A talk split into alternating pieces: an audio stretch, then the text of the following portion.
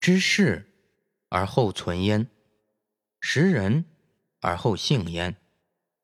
天井人者，是以灾也；神井人者，是以祸也；人井人者，是以怨也。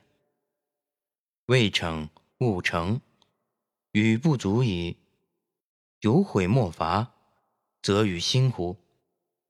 事强自危，人弱自贱耳。变不可测，小戒大安也；亦可趋之，言虚实利也。了解社会后，才能够生存；能够鉴别他人的优劣之后，才有幸运。